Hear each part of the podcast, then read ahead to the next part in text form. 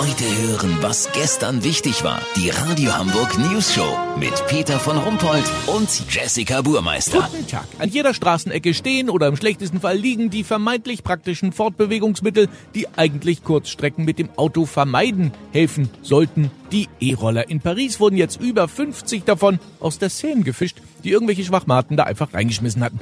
So richtig nach Umweltschutz klingt das nicht. Olli Hansen, unser Reporter, hat mal zum E-Roller-Wahnsinn recherchiert. Olli, sind die Dinger nun Fluch oder Segen? Schwer zu sagen, Peter. Mein Nachbar Ronny nutzt die E-Roller oft für Wege, die er sonst zu Fuß zurückgelegt hat. Zum Beispiel ins Büdels. Das Einzige, was er für seine Gesundheit bislang getan hat, war einmal 2007 eine vegetarische Tasche beim Dönermann bestellen. Und eben der Gang zur Kneipe.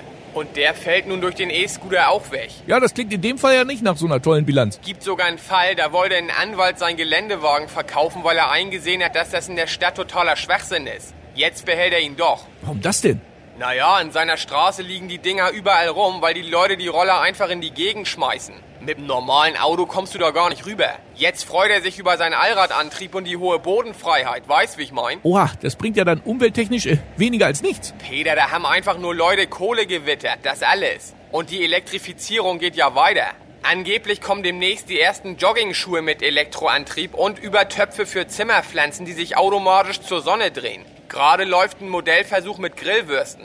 Mit Grillwürsten? Ja, in der Schinkenwurst ist demnächst ein hitzestabiler Elektromotor, mit dem die Wurst sich auf dem Rost automatisch wendet. Das könnte weltweit 6 Millionen Grillzangen einsparen. Und was passiert jetzt eigentlich mit den Bergen von Akkus, die da entstehen? Bin ich auch dran, Peter.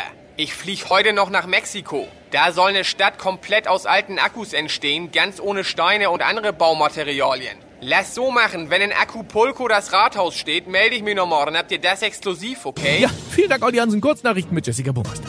Verzweifelt, SPD lässt jetzt den Bodensee nach möglichem neuen Vorsitzenden absuchen.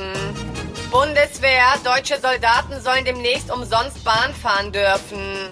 Ausdrücklich aber nicht über die polnische Grenze. Zeitungsjubiläum, Morgenpost wird 70 Jahre alt.